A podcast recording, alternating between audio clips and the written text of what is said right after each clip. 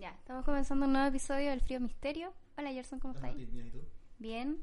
Hoy es un programa especial, especial. Sí, ahora sí que especial, especial. Sí, porque no solo vamos a revisar la discografía de Hace Falso, que es un disco, ¿cierto? Uno sino. O sea, sino que, La banda hace falso y el disco Juventud Americana. claro, pero tenemos al vocalista del grupo, ¿cierto? En exclusiva. Nos estamos luciendo hoy. Qué lindo que hablen los dos al mismo micrófono. Sí, se, ve, se ve tierno. Sí. Hola Cristóbal, ¿cómo Hola. estás? Medio Lennon McCartney. Sí. ¿Cómo estás Cristóbal? Bien, muy bien, gracias por la invitación. Bueno, Cristóbal es el vocalista de Hace falso y también de una banda eh, que, se llama, que se llamaba Father Mockers, que también y se fusionó, por decirlo así. O evolucionó, ¿cómo podemos decirlo? Evolucionó, está bueno. Evolucionó a Hace falso. Super Saiyajin. Claro, resucitó un domingo. Claro. Oye, Cristóbal es jovencito igual. ¿Cuánto qué edad tienes? Adivina. No, es que aquí tengo datos, así que Ah, a- Yo nací el año 85. Sí. Soy, tengo 28 años cumplí ya.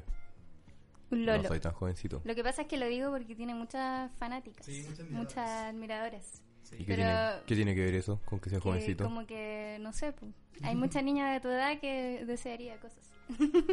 Sería ni hijo a esta edad. Sí, claro. Ya el, re- el reloj biológico corre para mandar un todas. saludo, al- a- a- para que no se me olvide, le voy a mandar el saludo al tiro a la Prisi. Prisi, este era tu momento. Mm. Oye, Ya, ¿conocen pongámonos historia? Sí, po. Bueno. Eh, No, sí, es que quería decir algo porque eres actor también, ¿cierto? No. Pero he actuado. Pero has actuado. Ah. Pero porque es muy fácil. Qué fuerte, sí. Gente que estudia teatro es muy fácil. Muy fácil, fu. O sea, digo yo que es una manera... Es que a mí se me dio la chance, tamp- tampoco lo he buscado, pero se me dio la chance de actuar en, en un par de películas y lo, y lo hice, y es eh, te pagan por eh, esperar. Eso es lo que más hay que hacer, pues esperar que te toque hacer tu weá. Ahí lo así y te dicen que... A mí me pasó harto que me decían, eh, al corte, menos, menos como que tenía que bajar. Yo igual le, no sé, eran como ¿Qué, ¿Qué personaje hiciste? Porque aquí tengo la duda. ¿De ilusiones de óptica? Ah, una de sí. las... Y es que pasa que, a ver, eh, yo un, un- un tiempo trabajé en, el- en la barra de un local en- y un día se hizo el hizo, arrendaron el local un, este hombre que se llama Cristian Jiménez que el que dirigía las películas y su polola me conocía porque me había visto tocando ya. Entonces se me acercaron a hablar y, de- y no sé por qué en- en- engancharon con- conmigo y, me ofrecieron un papel en una película. Después hice la música de esa película que la había hecho originalmente Ángel Parra. Pero parece que Ángel Parra en esa época estaba Ya. Nada, estaba medio acuático. Entonces hizo una banda sonora súper delirante. Yo la escuché y estaba buena. A mí, a mí me encanta Ángel Parra. Y, pero, el- pero parece que no calzaba mucho con la película. Y como dos semanas antes de que se acabara como el- la, la producción, decidieron como cortar a Ángel Parra y me metieron a mí. Lo que igual me hace sentir un poquito mal, pero un poco nomás. ¿Culpa? Un poquito, pero no te- en verdad qué culpa tenía yo.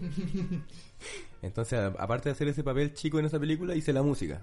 Y la hice en tiempo récord.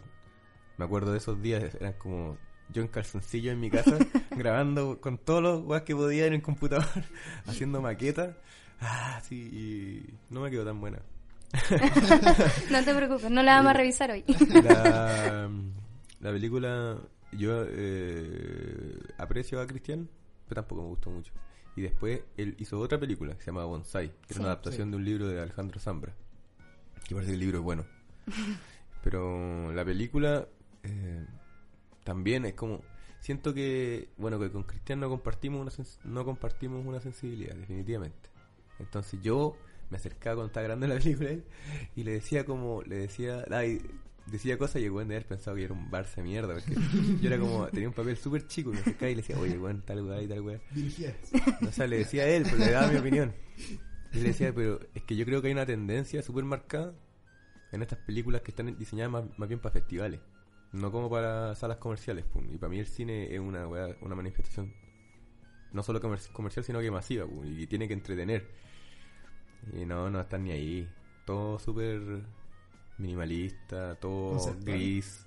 No, conceptual, conceptual no, no, eso es una palabra que no significa mucho para mí, porque todo es conceptual, pues, o sea, todo- o sea, cosas buenas, pero es como una tendencia al gris, a lo- al, al weón como al personaje que está como chato, que mira todo como por encima del hombro, el cachado típico personaje del cine chileno, como que está todo el rato apestado toda la película, que no dan, no, no dan ganas de que se muera, weón.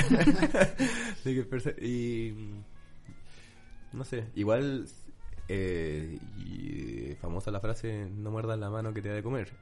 No, estoy mordiendo, yo estoy simplemente dando mi opinión y a- de hecho Crítica constructiva al hombre. viajé a muy lejos por gracias a estas películas, gracias a Ilusiones Ópticas. eh, lo invitaron a un montón de festivales y él no podía asistir a todo. Y mi- yo fui en representación de la película a Turquía A Turquía. y le pasé más bien que la chucha, güey, así que sería. No quiero ser mal agradecido, pero eso. Me, a mí me gustaría participar en, alguna vez en una, peli- en una película así que me entusiasmara de verdad, pero todavía no ha sido mi momento. Tampoco creo que actúe muy bien. O sea, digo que es fácil actuar, pero porque se me da fácil, no digo que me salga bien. Eso ya. Y aparte que creo que no tengo una cara como para el cine. Creo ¿Por que qué? no- Tiene que ser como de Leonardo DiCaprio. tiene que ser atractivo. ¿Sí? Y yo no soy ni lo suficientemente bonito ni lo suficientemente feo. ¿Cachai? Soy como cualquier weón. Yo No vale, la pena- no vale tanto la pena verme de ver mi cara de 14 metros. weón. O lo que Pero con maquillaje y todo se arregla, ¿o ¿no? No. No, no todo. Hay cosas que no se ven. Oye, revisemos un poco la historia de la banda. O sea, partamos por Father Makers. Según lo que estoy leyendo, partió en 2005. Estudiaste en la Universidad Católica. Hice dos años de eh, comunicación en la católica. Ya, ¿y, lo- y los otros integrantes de la banda igual? Ahí conocí a dos por lo menos. Había otro chiquillo no. Pero el Héctor Muñoz, ¿Sí? que él era el, el guitarrista del grupo, ¿Él es el que se fue? él es el que se fuimos. El que fuimos. No, el que se fue, pues sí. Se fue, pero también contra su voluntad. pues. Entonces, eso es una, pe- una tema sensible. Oh. ¿Pero, es- Pero- es por algo musical? Absolutamente. ¿Es como Narea? Es como que, ¿Narea? ¿Como Narea? No, ese bueno es mucho más cuático. Acá no hay, acá no hay ni magia negra, ah, ya. ni, otras cosas por ahí. claro, No haber un libro después. ni, ni transmutaciones y todas esas weas que hacían. No, no, nosotros somos mucho más piolas o sea, y somos mucho menos exitosos. El, el Héctor, de hecho, vive acá. De hecho, ahora me. eh, como venía atrasado, me vine en, en furgón. Y. Porque es una locura venir al centro en furgón en motorizado, pero hoy día es feriado. No sé si sale hoy día feriado. Entonces me vine y me estacioné afuera de la casa del Héctor. Lo que es casi una, una cuestión casi sádica. Porque obviamente él hoy, hoy día está en su casa. Y va a reconocer la. Va a salir y va a ver al, al- al furgón ahí mismo. Va a salir a comprar pan. Y ahí en, en moneda con, con tu papel. Y el. Nada, yo eh, me hice muy amigo de él, por ejemplo. Y, del y de Simón Sánchez, con, el- con Ah. quien perdura mi relación. Bueno, con el Héctor también seguimos trabajando. Aunque eso es, es subterráneo todavía, pero van a pasar cosas. Y el. Nada, pues los conocí ahí y fue básicamente lo único bueno que. Lo único que rescato de mi paso por la UC. porque estuve, hice los dos años de plan común porque yo quería estudiar cine. Esa era mi, mi ambición. Ah, o sea, tiene relación igual con lo que hablamos al principio. Sí, me encanta el cine. Pero una estupidez querer estudiar cine, ahora me doy cuenta. Es como querer, es como querer estudiar periodismo. Sí. Me, me imbecilidad. Es un oficio. Es como querer estudiar zapatería. ¿Cachai? No, no, es una cuestión que se aprende, que no se aprende en una sala de clases. Nosotros hemos pensado que la administración pública es lo mismo. Sí. Debería ser un oficio. Sí, definitivamente. Tenéis que tener un ma- una especie de maestro que tú ser el suche durante un par de años, aprender el oficio y ahí avanzar otro escalón. Pues sí, yo también estoy de acuerdo. Entonces me salí de la, de la escuela a los dos años, no alcancé ni a empezar el plan de cine y nada, desde ahí que le puse todo, le puse el hombro al- a la música y me he dedicado a esto 100%. Eh, bueno, igual haciendo mi haciendo siempre. Al comienzo tenía que trabajar en otras cosas, pero cosas chicas. Era público de televisión, wey, así.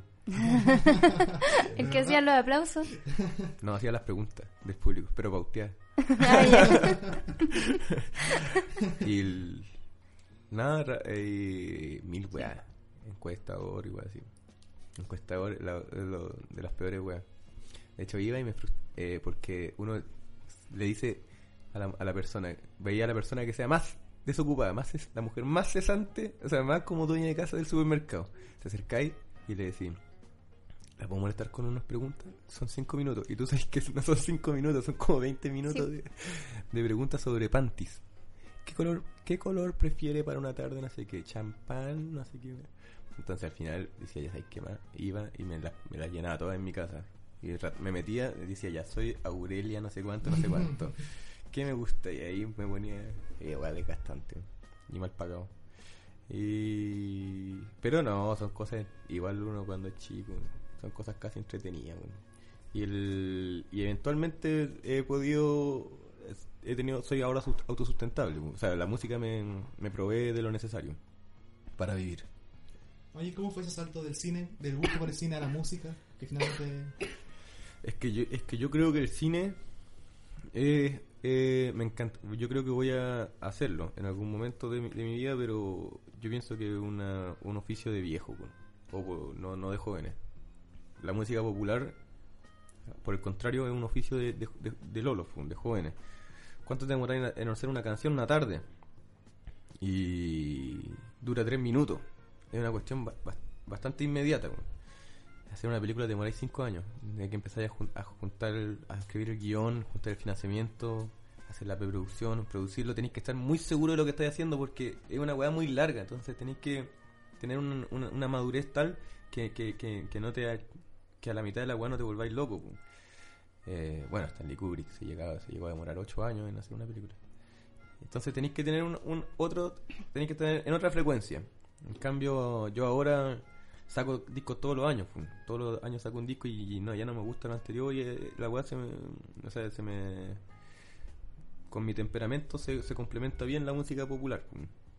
Mm, la norma dice que el compositor popular, popular después de, ya de los 30 años empieza a, caer, a decaer en, calidad. pum. No es el caso de, de acá de Silvio Rodríguez.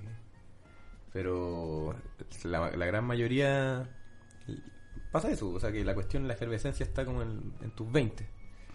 Y supongo que ahí puedo dar un paso a otro a otro oficio. A Oye, otra a manera de a entretener. propósito- A propósito de eso, influencias, ¿qué te gusta?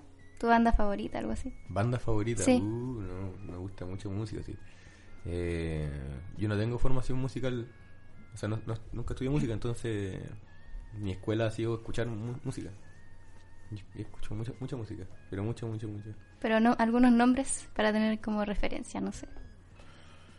Mm, como que me gustaba cuando era chico, por ejemplo. ¿O qué estás escuchando ahora, por ejemplo? Ahora mismo, ¿Sí? por ejemplo, Silvio Rodríguez estaba escuchando el, el disco del 92. que se ¿Te llama gusta Silvio? Que aquí nosotros somos fanáticos de Silvio. Lo, lo fuimos a ver cuando vino. Tiene mucha cara de ser fanático de Silvio. Sí. Sí, me parece que la radio Yo- le gusta a Silvio. Yo vivía en ese, cuando, el Monumental, ¿no es cierto? Sí. Yo vivía en ahí mismo, ahí mismo, o sea, la primera línea de casa, frente al Monumental, esa era mi, esa, mi casa estaba ahí, por maratón. Así que me, también me senté en el patio y lo escuché entero. Y Ah. no pagué. Nosotros pagamos. Nada, sí, pero pagó incluso la hubiese más cara. gustado, me hubiese gustado verlo, me hubiese gustado, me encantaba ver la parte que bueno, Pero no fuiste a verlo a la- en el show gra- gratuito que dio con, la, con el PC. Bueno, No, independiente de si no. está- No, pero no, no- nunca lo he visto en mi vida. Me, me encanta, y encontré que me encantaba impresionantemente bien.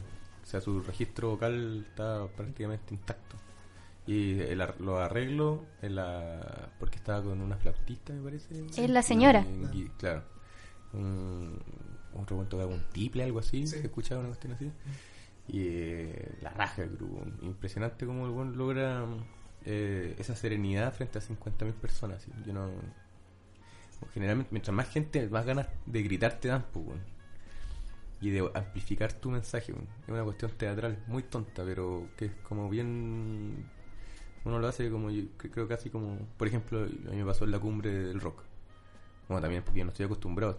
El Silvio Rodríguez, pan de cada día tocar frente a 50.000 personas. weón. Pero por ejemplo hay canciones que son monólogo, por ejemplo, que es de ese disco.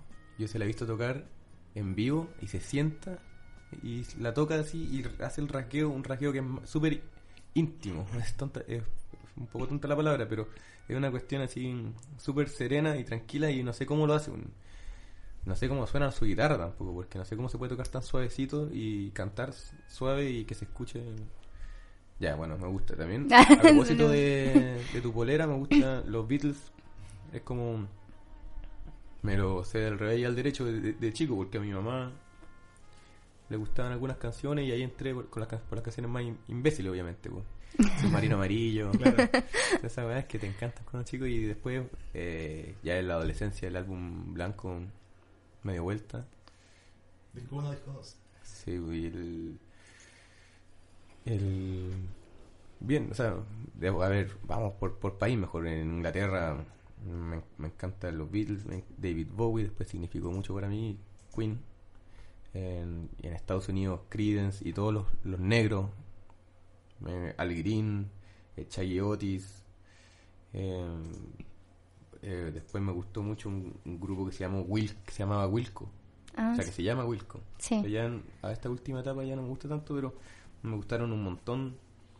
Eh, y música, no sé, pues, en América Latina, los argentinos, ya, pa- pa- Charlie García yo encuentro que es como mi máximo referente, sí. Bueno, referente, pero es como una, la piedra angular de la creación musical para mí. Hace dos programas hicimos un especial Charlie Sí, García. hicimos un especial de Charlie García. Y dijimos lo importante que fue para el rock latinoamericano. Sí, para la cultura, yo creo. Para la cultura latinoamericana, porque, bueno, eh, de Argentina, Atahualpa Yupanqui también significa también harto para mí. El, y en Chile, Los Ángeles Negros me, encanta, me encantaban, me encantan todavía. Eh, los Prisioneros, obviamente. Eh, y bueno, los nombres inel- ineludibles. Víctor Jara, Violeta Parra y Horacio Salinas, que para mí el, es importantísimo. Sí. Claro, Patricio Mans.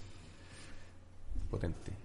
Y en todos los países, pues si para el país que te vayas hay, hay, por ejemplo, en Brasil, los mutantes, donde sea, en todas partes, se cuecen habas.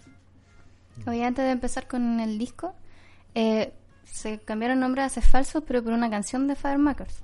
O sea, no por, no, no por eso, pero lo- tomamos la referencia de una canción de los Mokers que se llama. Claro, que se llama Los Haces, se llama Los Haces Falsos la canción y se trataba sobre un grupo ficticio.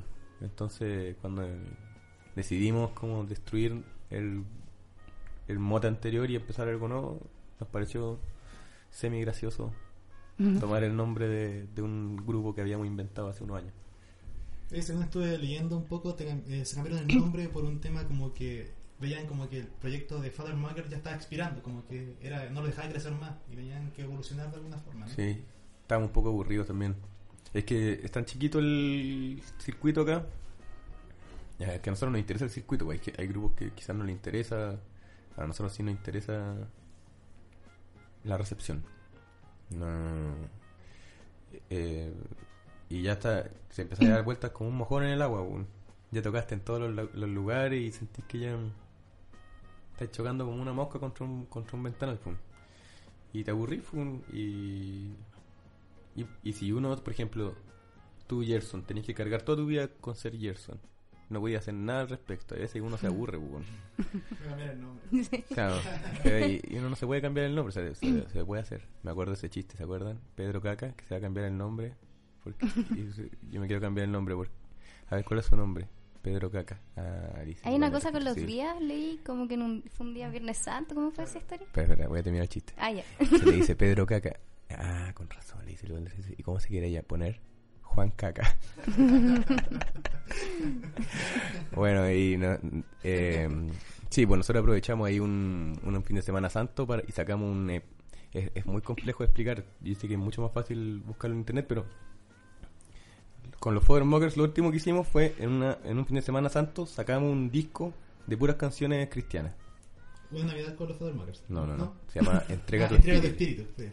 Y se, y se llama Muerte a los Entrega tu espíritu, muerte a los Mokers Y ahí se, se trataba, el tema, el disco eran puras canciones cristianas que, me- que nos gustan, como Madre del mundo, virgen paciente, tímido umbral que abres paso al cielo. O canciones más infantiles también como Alzad las manos y dadle la gloria a Dios. ¿Nunca la han Ah. escuchado? Sí. Buenas. Creo que se le O, escuchaba la... Dios está aquí. A propósito, está con la guitarra acá. Llevamos mucho rato de programa. Yo creo que no creo que estén aburridos, pero hagamos una pausa con, con la primera canción. Ah, bueno, ya que toque. Ya que toque. Sí, toquemos, ¿para qué vamos a...? Mira. Pero no voy a tocar temas de los voy a tocar temas míos. ¿sabes, amigo? Sí.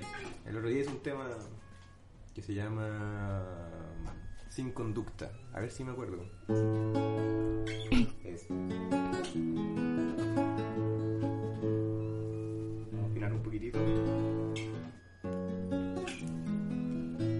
Otra vez. Por una mujer que no sé por qué me gusta. He quedado sin conducta, despilfarrando el tiempo que gané.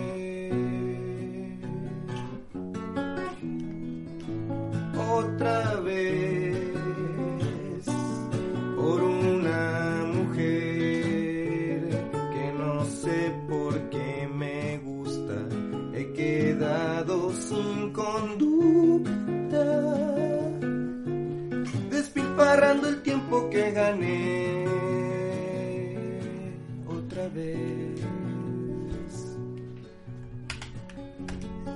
Te contaré cómo me va hoy día. El sol me ha pasado por encima. Me comporté como un real idiota. Estuve sentado en la cocina.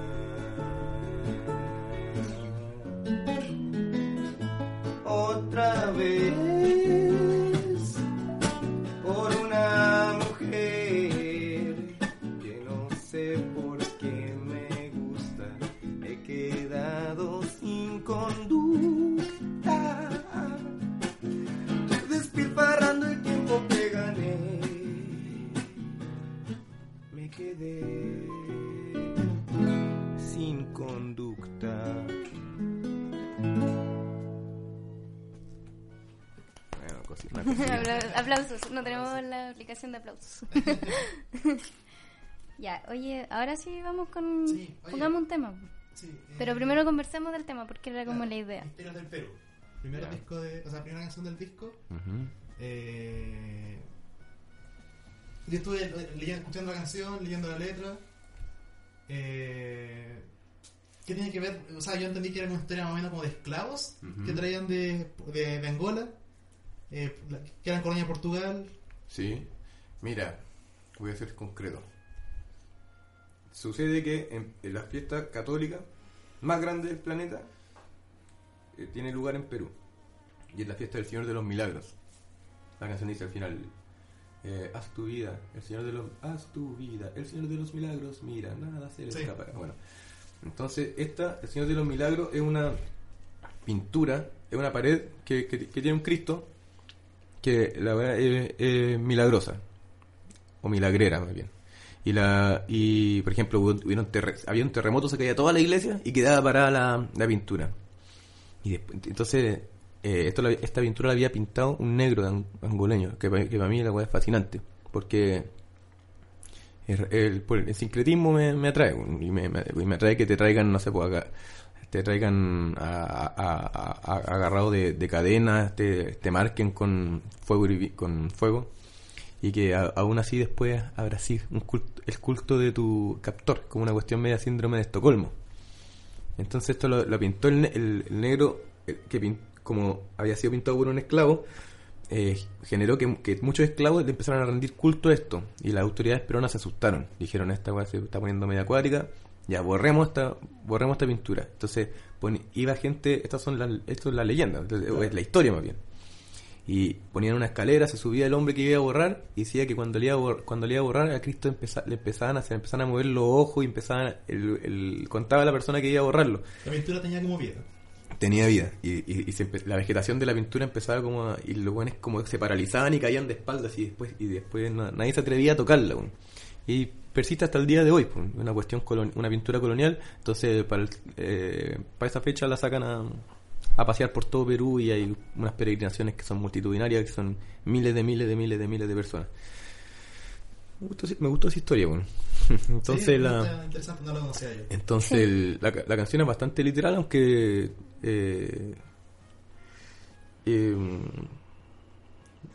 nada, me- me- eh, nosotros también carecemos de, de, de la influencia negra, bueno, chilen- los chilenos, pues, ¿no? de la influencia africana, pues, entonces me gusta, me gusta esa, esa historia y de eso se trata, más o menos. Vamos con este tema entonces. sí. Ya, Misterios del Perú.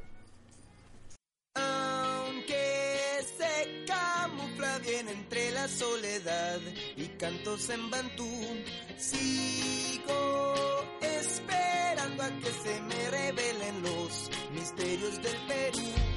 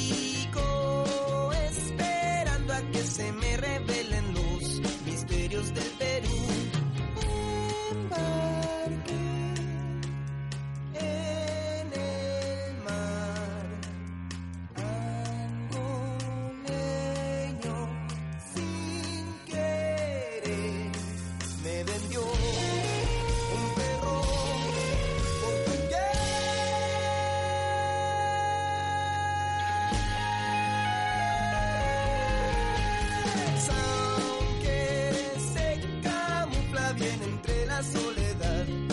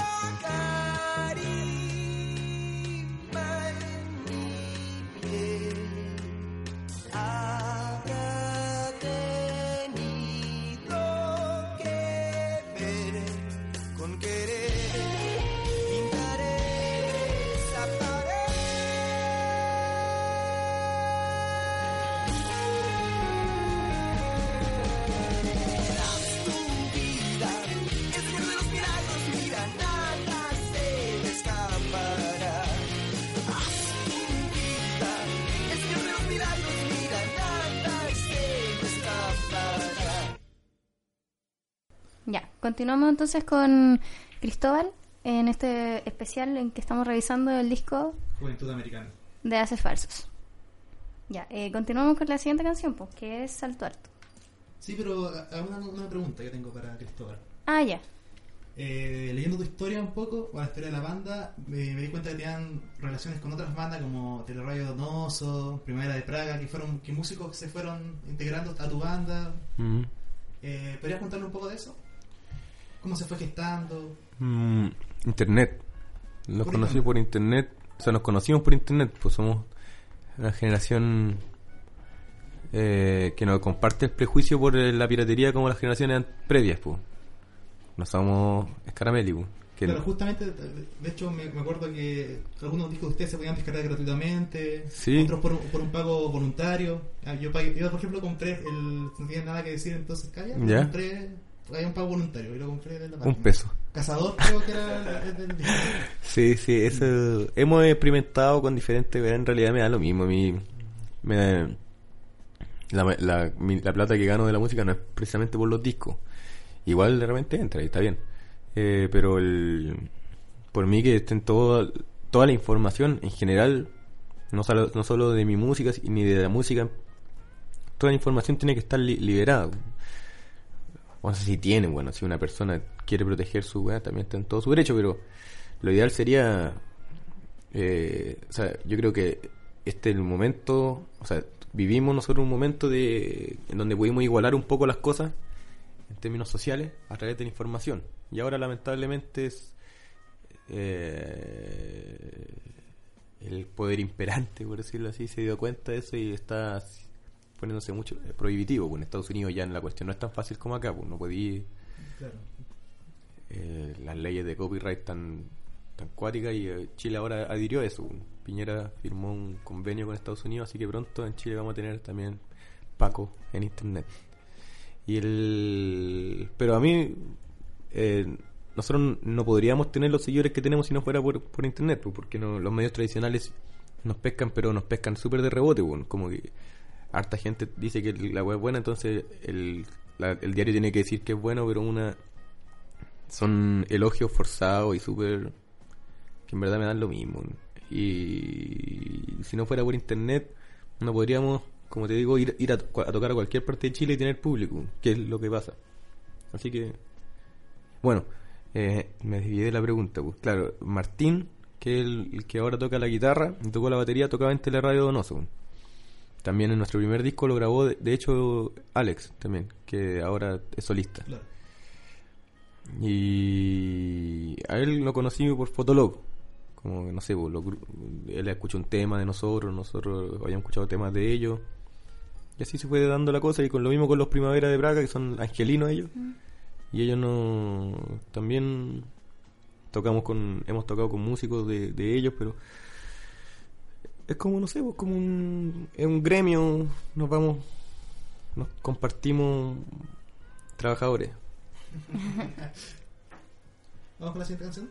Sí, pues salto alto. ¿De Ah, qué? ¿De qué? Sí, es ah, que Gerson averiguó. O sea, la letra del tipo que salta al mapocho y como que se queda dormido y que Claro. se despierta en un lugar que no. fantaseaba con esa idea de un borracho que cae que caiga al, al río y que piense que se va a morir, pero que le pase esta cuestión media Gulliver. y que el río se lo, lo acoja en su corriente y lo lleve y se- el agua se entibie, cosa de poder conservar sus 36.5 grados. y, el- y al otro día despierte así en un lugar maravilloso. Me acordaba de un capítulo de los... ¿Te acuerdan de los Thundercats? Sí. Había, había, un, había un mundo de unos ositos y era, esto era como todo agresivo y había un mundo como donde comían todos los árboles estaban llenos de fruta siempre era como una especie de changarilá me acuerdo no Oye, sé. y me, la- me llamó la atención que, o sea, yo encontré una relación con el siguiente tema que es Pacífico, porque igual como un viaje como en el agua. también es acuático es Claro. verdad Mm. ¿Hay una relación o fue coincidencia? No? eh, Bueno, ahora igual una pareja es distinto. sí no sé es que sabéis que no relaciono tanto un tema con otro tema rara vez hago eso los, los trato como igual cosas bastante unitarias pero es verdad ya y están pegados en el disco no me había dado Sí. ni cuenta esa es la parte mojada entonces La voy a llamar la parte del disco mojada. Vamos con los dos pegados, full. Vamos con los pegados. Sí, es mi favorito.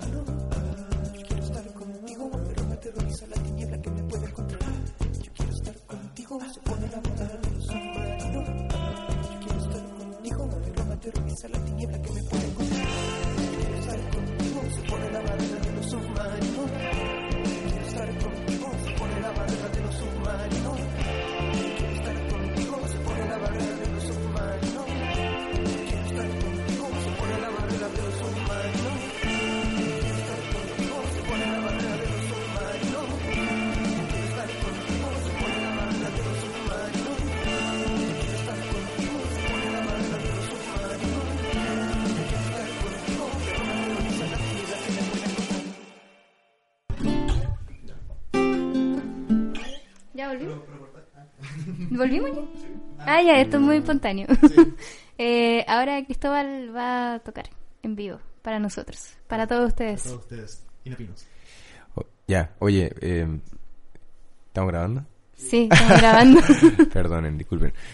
Eh, quería comentar que quería ofrecer mis disculpas porque mm, las canciones que, que, voy a- que estoy tocando son son todas de un poco románticas, que no algo que nunca me había pasado, o sea, nunca había escrito canciones de amor. Me gustan las canciones de amor, pero nunca había escrito canciones de amor, pensé que no me correspondía.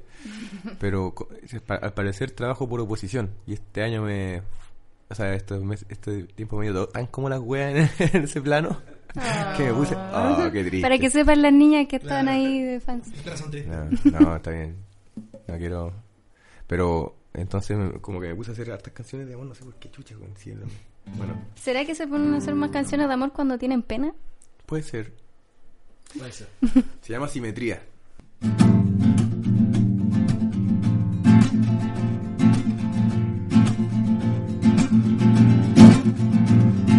Te amo de manera insensata y verdadera, imprudente y convincente, fluye contra la corriente. No hago caso al comentario de la gente que no tiene antena para lo que siente. Te amo de una forma destruye toda norma. Sentimiento que se sale de romances medievales. Por la espalda un empujón de mi impaciencia.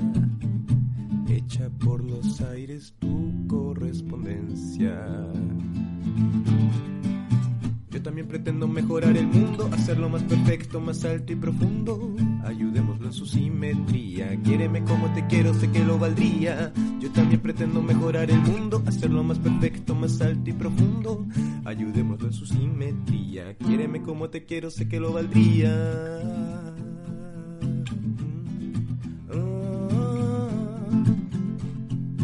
¿Cómo está construido este edificio? ¿Está bien construido? ¿Aguantará que suba de tono? ¿Aguantará una octava más? A ver. No sé cómo te cuento del extraño monumento que en mis sueños se aparece ah, y que cada noche crece. Ya no cabe en el espacio de mi mente ya desborda la pared de mi inconsciente. Como un pajarito que se ve en medio de un rito.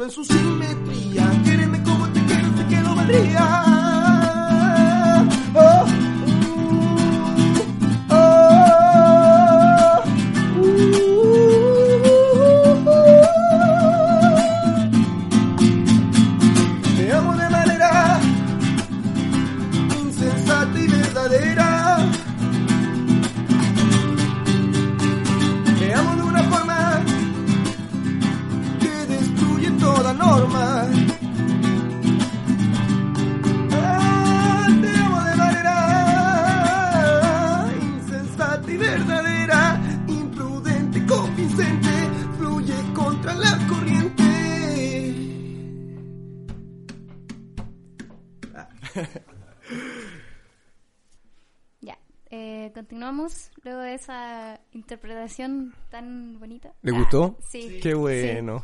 Sí. Está como para dedicarla. Claro. ¿Cierto, Gerson? Mm, Entonces es un pololo. No. Entonces, ¿por qué eres tan coqueta con él? Soy coqueta siempre. Ah, la pregunta. ya, sigamos. ¿Cuál viene? Te amo, ¿le cielo. No, ¿Qué dijiste? Sigamos. Ah, Eh, séptimo cielo. Séptimo cielo, sí.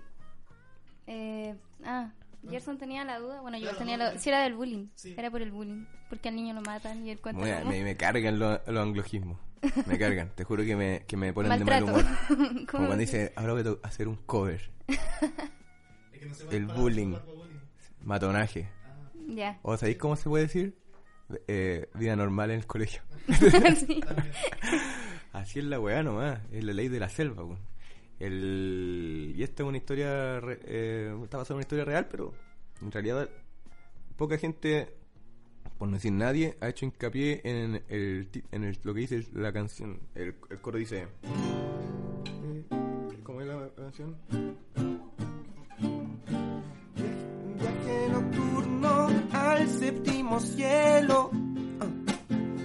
Ya no tengo miedo. Esa me gusta. Viaje nocturno al séptimo cielo. Viaje nocturno al séptimo cielo es un hecho muy concreto de del Corán, de la cultura islámica. Y es cuando Mahoma hace el viaje nocturno al séptimo cielo. a mí me interesa un montón esa parte de la canción, pero parece que todo el mundo se queda. Bueno, que es una mezcla de cosas, po. pero es un. Hay un librito o un texto de Washington Irving que se llama Viaje Nocturno del Séptimo Cielo. Y la canción se trata de. Sí, tam- se trata del, del, eh, el- del evento en sí, de un niño que, que le pegan en el colegio y les, le generan un text cerrado y las enfermeras no, no tienen la capacidad de, de notar. Entonces el niño se, mu- se muere en la tarde en su casa. Y, y me interesaba también el, el ascensión al séptimo cielo. Es muy entretenido. Mahoma tiene que va a su- eh, una noche está él está en en Medio Oriente y o sea está en ¿dónde está? creo que está en la Meca, weón. Ya. Pero va de la Meca, creo, hasta Jerusalén. Oye, eh, es un tema recurrente el de la Meca también, por el El- Golfo, no, o sea, no. Eh, ¿cuál es? No, no, la Meca creo que no la menciono nunca. El Golfo de Adén habla de. de pero eso de. No, Aguanieres. Ah, sí, ah, claro. se, trata del mismo. del profeta Mohamed. ¿Sabéis por qué? Porque. eh, todos los días. Bueno, ya cada vez menos, pero todos los días veíamos a los musulmanes las noticias. Los terroristas acá, los, los fanáticos allá. Pero me encuentro que es, es bonito que las culturas se estén juntando, aunque sea a punta de, de botar edificios. ¿Cómo se llama el superhéroe que vuela por encima de los edificios? No sé. Superman. pum. Ah. ¿Cómo se llama el superhéroe que trepa a los edificios? Spider-Man. Spider-Man. ¿Y el que lo atraviesa? Musulmán. bueno, el... entonces se habla mucho, se habla, ha- hasta hablamos mucho de los musulmanes, pero en realidad no cachamos nada. No nos, no nos hemos interesado como en, en- entender de, de dónde viene, de dónde vienen. pues. Y sí, eso es súper interesante. La historia del profeta eh, Mohamed es interesantísima. O Mahoma es muy interesante. Bueno, Después de Séptimo Cielo viene Venir es fácil. Sí. Esa es una de mis favoritas. Me gusta. Sí. eh, y Salto Alto me Según lo que leímos para un futbolista, sí. eh, De Conce. Sí, bueno, sabéis que me ha dado mucho rédito, o sea, me ha eh, esto de decir de dónde vienen las canciones, pero al mismo tiempo como que me atra- atrapan, porque, ¿cachai? Esta canción...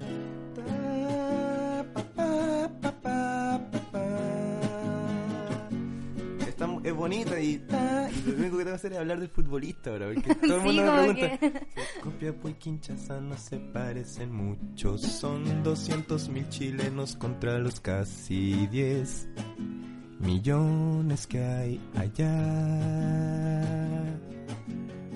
La honorable soledad escoge a sus hijos, les regala días que se extienden por siglos. Hay tiempo para pensar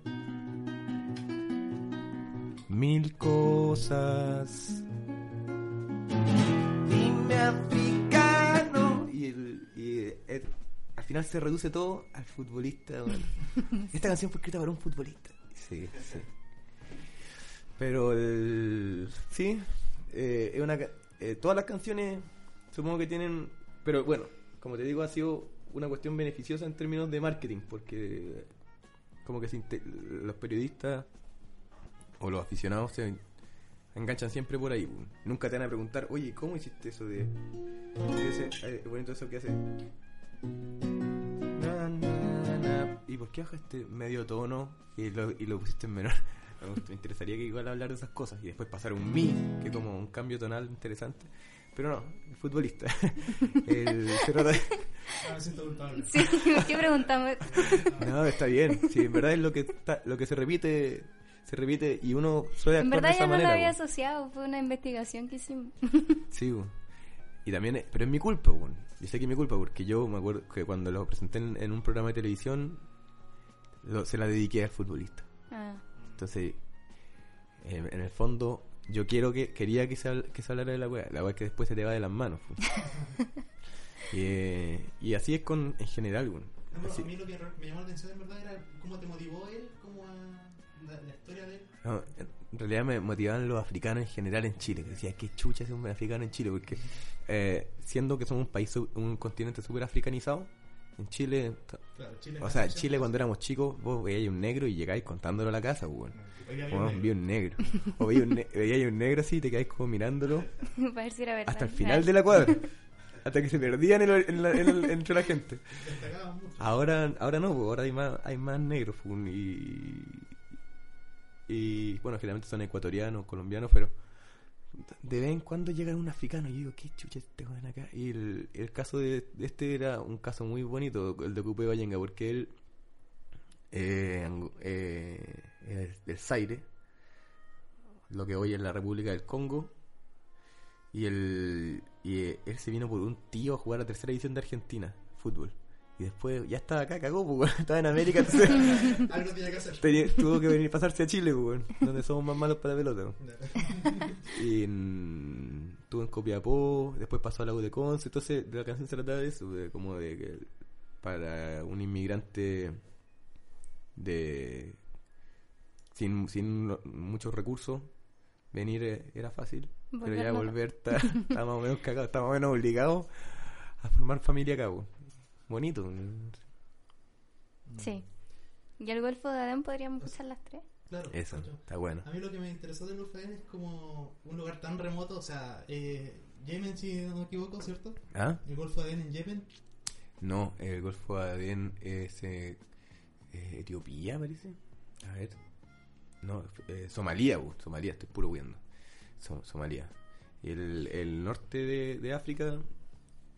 Y ahí eh, supuestamente, o sea, es que en los- si te metí en los foros de internet, de estos enfermos mentales que piensan que creen en los reptilianos y toda la cuestión. Igual es, es- yo también creo un poco. Quiero creer. Usuario activo de los foros.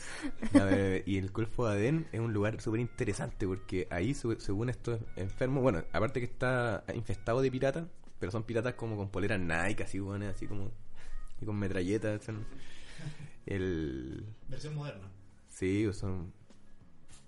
El, y, pero para, para mucha gente ahí hay un portal interdimensional y ahí es por donde están entrando los extraterrestres. que como ustedes saben tienen repleta le- la Tierra. Los extraterrestres Están entre nosotros. Uno de cada cuatro extraterrestres. O sea, acá de nosotros Uno ¿Hay alguno que hay controladores extraterrestres. Tiene muchas cosas. y el entonces se vio se vio un chileno involucrado ahí en una cuestión media- entonces eh, bueno fío Eh, la historia en concreto es de Eddie López que ahora fue liberado recientemente que estuvo más de dos años secuestrado por piratas somalíes en el Golfo de Adén De verdad. eso es de verdad es un porteño ¿Qué de reír? Eh, es gracioso extraño. sí es gracioso es gracioso Ríase. no, pero estuvo para la cagada. la historia también es verdadera, pero es que ¿sabéis que es, el disco se trataba un poco de eso. Se llama, se quería que fuera como una explosión así de información. Eran, son caletas de temas y quería que fue, tuviera hartas historias, que fuera como un atlas. Como un como los- cuando yo era chico, me gustaba ver los atlas y verlo y, o los almanaques y ver como que el mundo era tan grande. Y quería hacer algo así, queríamos, pero en las letras, por ejemplo, hacer algo así bien colorido como para que los niños o los jóvenes tuvieran harta información y tuvieran como nada, como tener un álbum de láminas como com- completo. Y funcionó, o sea, por eso le pusimos el nombre tan grande, Juventud Americana, y así, todo es como grande y, y, vasto, remoto. Y eh, fue bacán. Y mm, tuvo la repercusión que queríamos que tuviera en América. Y ahora tenemos invita recibimos eh, periódicamente invitaciones de diferentes países a, ir- a ir a tocar. El problema es que no te pagan los pasajes, pues, entonces. Porque están acostumbrados a que, a, que el artista chileno se financie solo los viajes, pues, por medio de principalmente fondos gubernamentales. Yo hace tiempo salió una entrevista a Mauricio Rodolés que decía que también lo habían invitado y no pudo ir porque no lo financiaron. Claro, o sea, pero quizás él, él sí pidió un fondo y no se lo dieron. Ah, claro, sí. Sí, Ya, eso, eso a mí me parece feo decir eso. A mí me encanta Mauricio Rodolé. Pero me carga cuando se ponen a, como el Radrigán. Juan Radrigán, ¿se llama? Radri- Radri- no, no me acuerdo se llama. ese. Pero se ponen como a reclamar cuando no les dan fondos. Qué cosa más fea.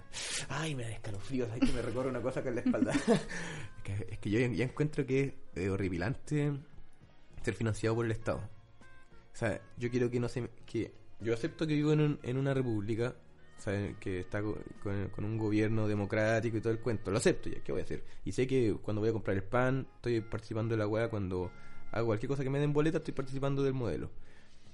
Pero de ahí a que se metan a mi intimidad y, que, y pedirles plata y hacer la weá en conjunto, como hombro con hombro, no, muy feo. muy feo. A- es que a mí no, no. Yo. Lastimosamente. Tengo. eh, bueno, para que, para- quizás no sea necesario decirlo, pero no. No me gusta el, el Estado. un- el monstruo más frío de todos, como dice Federico Nietzsche. Y tiene mucha razón. Un, cuando- alguien famoso en esta carrera, la verdad. ¿Sí? ¿A usted le gusta también? O sea, tenemos que estudiarlo. Sí. Qué No, lata. creo que- estudiarlo, pero que el weón más entretenido del mundo. Si le dais la oportunidad como entretenedor y no como filósofo, está entretenido. Y él, de hecho, tiene una un, li- un librazo que es más entretenido que la creta, se llama Así habló Zaratustra. Puta, ustedes deben ser una paja, ustedes. Ustedes tiene, se- quizás se No, traduce hay otros que son más paja, como Weber, por ejemplo, que son como más de... Sí, no es tan entretenido. Este otro weón se preocupa de que lo paséis bien, pu. O sea, eh, Nietzsche sí, pu, la dura. Y entonces, eh, fíjense en un capítulo que se llama El nuevo ídolo. Del, de, eh, de, de- de Zaratustra. O sea, la weá buena. Y es súper claro. Y, y yo sé que el, su- el estado en el que él estaba enmarcado era súper diferente al nuestro, pero, pero en verdad no. En verdad es la misma weá. Solo que ahora nosotros vivimos en, una- en un tiempo todavía más decadente para la democracia. Por suerte. Y yo ya, y ya tiene, ya está empezando a tirar olor a, a muerto. En fin, no me quiero relacionar con. No soy. No soy. eh, no me gusta la carne muerta. No, en verdad sí me encanta. Pero de, de los animales. Pero no de. Teníamos dudas si poner Sí, carne aquí. A mí me- ah, como si soy vegano. Sí. Sí, dijimos que sí. Dijimos, no sabemos que co- compremos algo dulce. De vegano lo único que tengo es ano. Ya. No, me encanta la carne. Me encanta la carne. Por más que cada vez es más difícil pillar una polola que coma carne. Está muy hipster. Sí. Están muy. Están como. Las niñas están como en una weá como de. Una parada como de. El bienestar. Estar bien. Por favor, no discutamos, weón. Y yo soy con todo lo contrario. Me, me gusta confrontar, discutir. Muerte, hambre. oh, ah, ya. Pero me gusta la. Me gusta la, pel- la cachimbo. Y el, a las niñas ahora están. Están cuáticas. El New Age volvió con todo, weón. Bueno. Ya vamos con estos tres temas entonces. ¿Cuáles son? Eh, Ah, se me olvidó. Todo. Venir eh. es fácil, el Golfo de... No, ¿sí? ¿cierto? No, No, séptimo cielo. Venir es fácil y el Golfo de. Sí, con, vamos con esos temas.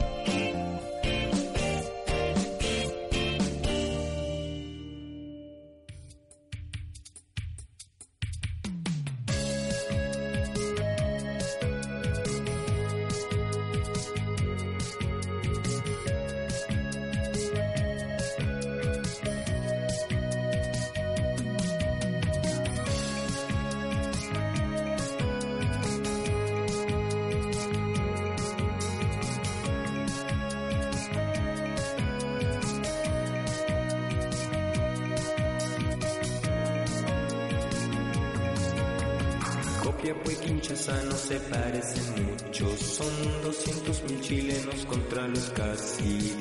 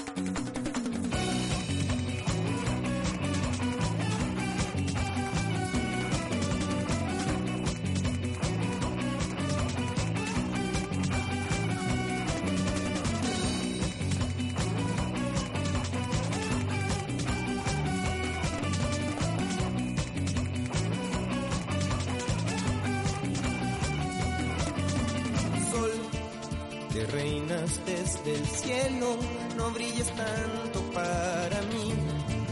Estoy deshidratado.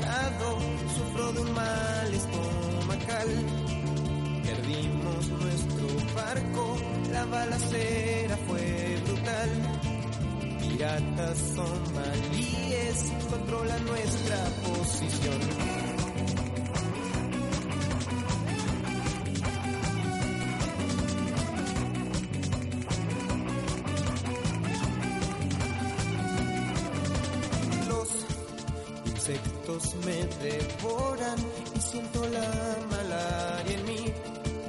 Con leche de camello nos han hecho sobrevivir. Los meses van pasando y nos cansamos de esperar que la naviera Chipcraft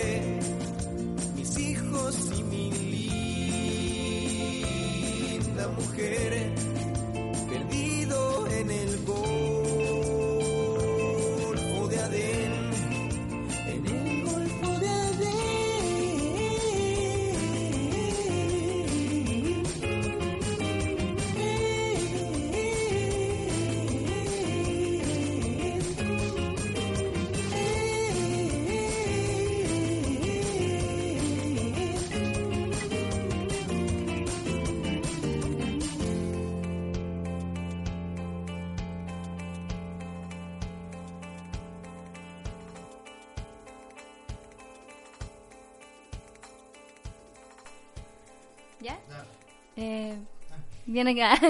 ¡Y! Son tan cocoroco, me encantan. Bueno, eh, ¿Alguien va a salir embarazado de acá? Gerson, cuídate. eh, la canción que viene en el disco es No quiero que estés conmigo. Eh, comentaba un poquito acá que es una canción como más personal, Claro. aunque la letra dice continuamente lo mismo. Claro. Entonces, no queremos tocarla, sino que vamos a saltar. O sea, no- la vamos a tocar, pero. La vamos a pasar, pero no la vamos a tocar. Claro. Eh, Fuerza Especial. Que, bueno, el nombre es evidente. Eh, por esto quería hacer una pregunta. ¿Tu planteamiento como frente al movimiento estudiantil, más que nada? Ya. El, paro- el panorama, panorama político-social que vivimos actualmente. La entrada de los pacos de Casa Central. La entrada al Pacto Central y todo el tema ese. Yo soy solo un, soy solo un, soy solo un hombre. Para mí es absurdo ponerme a hablar de así a nivel tan macro como si fuera Francisco Vidal. Y me, dicen- me da un poquito de asco hablar en esos términos. Pero si te quieres saber mi opinión personal, eh, no me gustan las masas en general. No me gustan, siento que son tontas. Casi siempre, por no decir siempre. Y la canción Fuerza Especial se trata un poquito de eso. Me pongo, me pongo en el lugar de un policía, lo que no es muy popular. Pero de un policía que está en contra de los pacos y está en contra de los manifestantes. Encuentra que la wea- que los dos, estas dos fuerzas eh, masivas están compl- complotan contra su fuerza especial propia que está que está a punto de emerger, que es su vocación, por decirlo así. Ya, pero si hay que, si tengo que, obviamente, yo también part- he participado activamente de las marchas, me entretengo, me paso bien, voy y uno se siente, en- hay un momento en que uno en verdad se compra, te, te compráis la weá y decís, bueno, toda esta gente realmente quiere un cambio y hay una weá con- a conciencia. Y después te das cuenta que en verdad no. Cuando la- No están así. no es tan así. Yo tengo una Cae canción en, que se en- en llama- lo carnavalesco. una, una canción que se llama Busca tu lugar para ensayar. Y dice, una parte dice...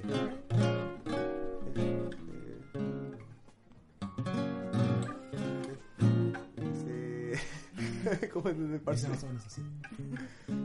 Rellenemos mientras. Pongo el caso de una marcha. Nos conmueve la fiereza de cada canción. Es verdad. Pero son frases hechas que se olvidan con facilidad. Después de unas cervezas nadie sabe dónde quedó la rabia. Dale, cámbiame la cara. Bueno, yo opino que eh, lamentablemente siento que es un poquito así. En el momento, en el momento de la weá, todos, todos con el pico para por decirlo así, todos están súper excitados, dándole, dándole, pero al otro día, cuando estáis en la calle, en el mundo real, se toda esa weá se fuma, toda esa weá se fuma y la gente sigue prestándole el poto al a quien hay- haya que prestárselo. Dicho eso, eh, los apoyo. Lo, que más apoyo es esta weá de que, de que no haya foco y de que al final la weá se traduzca en, en destrucción. Me parece que está bien. Porque me parece que eh, esto es un sistema que amerita eso, amerita ser destruido. No es- quizás no es, no es nuestra labor eh, con- la construcción de, de- de un proyecto nuevo. Nuestra labor ahora, hoy por hoy, es destruir esta weá y hay que hacerla caer. Por lo mismo, eh, en el tema de, eh, las marchas, me parece absurdo el recorrido que se hace, porque no, no afecta a nadie, a nadie. Yo eh, propondría cara y raja que se haga entre eh, el metro Tobalaba y el metro Escuela Militar. Ahí les pica el hoyo. Ahí les pica el hoyo. En Se ha Sanjata. pensado, pero no sé por qué no se ha, te- no se ha hecho. Porque, porque les pondrían así el, filorte, weón. Pero hay que comérselo, weón. Hay que comérselo. Y ese- esa marcha hay que hacerla. Y ahí hay que, y ahí hay que hacer. Ahí duele. Ahí, de- ahí les duele, weón. Ahí les duele. ¿Qué, weón? Entre la Usage y los héroes. Chucha, weón. ¿Qué mierda le importa, weón? ah, bueno. Pero son cosas, po, son las cosas de este país. Deduzco Eh, que tú no tienes una crítica moral como se le hace a los encapuchados. Que no. salen como ¿A los esas críticas morales de que eso está bien o eso está mal. Mira, obviamente cuando te ponen a la, a la kiosquera, weón, llorando, weón, con sus kioscos destrozados, weón, te da pena, weón, qué chucha. Pero si lo veo, si lo tengo que ver con más frialdad, como es ese es parte del costo, weón, que nada, pues, o sea, la, la- la violencia no, no tiene prejuicio. Cuando uno desata la violencia, que la que, acá- en e- que ojo que acá los que la desataron son no son los encapuchados po, son los hueones que implantaron el sistema cabrón como dice subverso. El eso esa es la weá más esa es la weá violenta esa es la weá violenta. O sea ahí, ahí nació la violencia. Y después ya la weá va a explotar en todos lados le va a explotar en la, en la cara a todo. Y eso está bien es como por ejemplo cuando Joe Stramer de los Clutch se sintió como la wea porque cachó que su canción Rock de Casbah, bueno, The Clash es un grupo iracundo y Sí, un sí, grupo violento y taquillero. eh, eh, el weón cachó que los weones, los gringos ponían cuando bombardeaban en el me- en Medio Oriente a comienzos de los 90 o a a finales de los 80, ponían en la punta de los misiles Rock de Casbah y tiraban, ¡fua! tiraban los misiles, weón. Y el, este weón se sintió como la wea, pero weón, así es la violencia. Cuando- una vez que tú la soltáis, la wea va a explotar en lugares que tú realmente no querís que sea así. Que sea así y, eh, yo, lo- yo al menos lo acepto ahora. Yo lo acepto desde la comodidad. A mí nunca me han entrado a mi casa, weón. nunca me han tirado, nunca nadie. quizás ahí la wea cambie, o sea, obviamente cambiaría. weón. Pero hasta entonces, Los apoyo. hasta entonces, como dicen los anarquistas, seamos razonables. Quememos todo. Vamos con el tema fuerzas eh, especiales entonces. Va a interpretarla en vivo. Uh, Mi mamá, mi mima, mi mamá. Voy. El invierno es un mal momento para, para cantar tanto. El invierno es- y los pitos. Va. Déjale.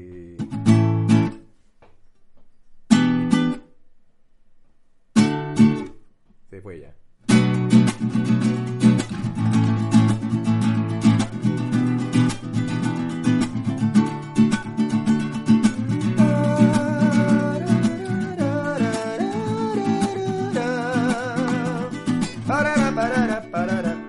Entré a la escuela cuando cumplí 19 y me imaginaba campamentos en la nieve como el que salía en el video que pusieron para los exámenes de admisión. Pasé los cursos.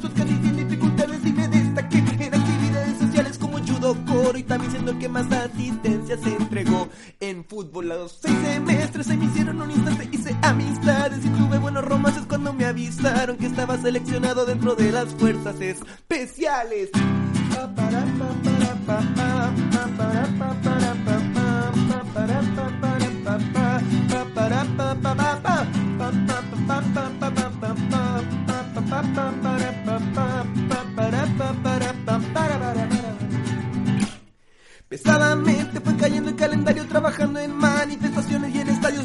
No son mala gente, pero tanta hostilidad te va poniendo idiota. Un día se abrió la vacante para que alguien se hiciera cargo de grabar operativos. Levanté la mano y me entregaron una filmadora chiquitita y digital. Me pagaron unos talleres y le fui agarrando el gustito y hasta hice unos videos musicales en mi pasaje. Ay, da, pa, pa, pa, para, pa,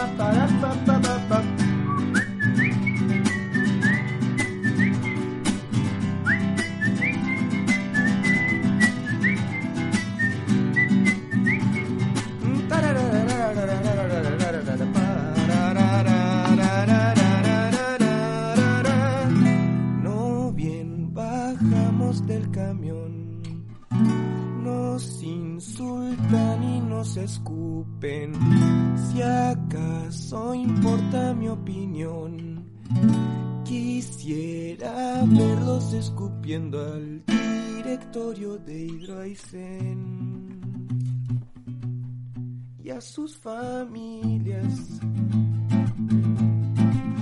Déjame sentir la fuerza especial que está emergiendo.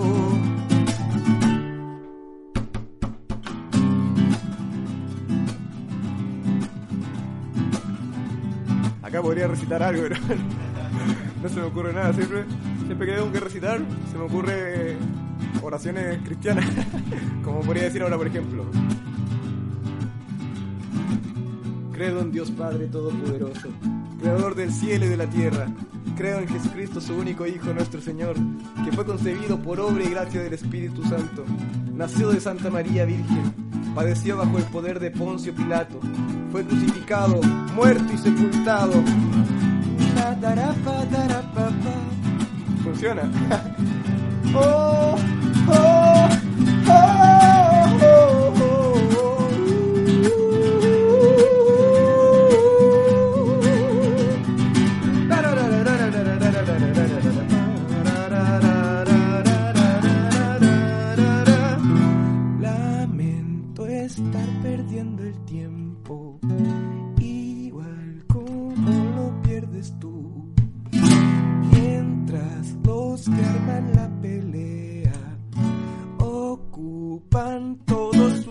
en repartirse mejor.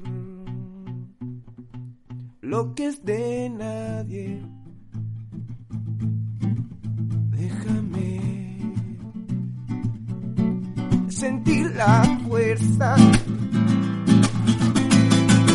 especial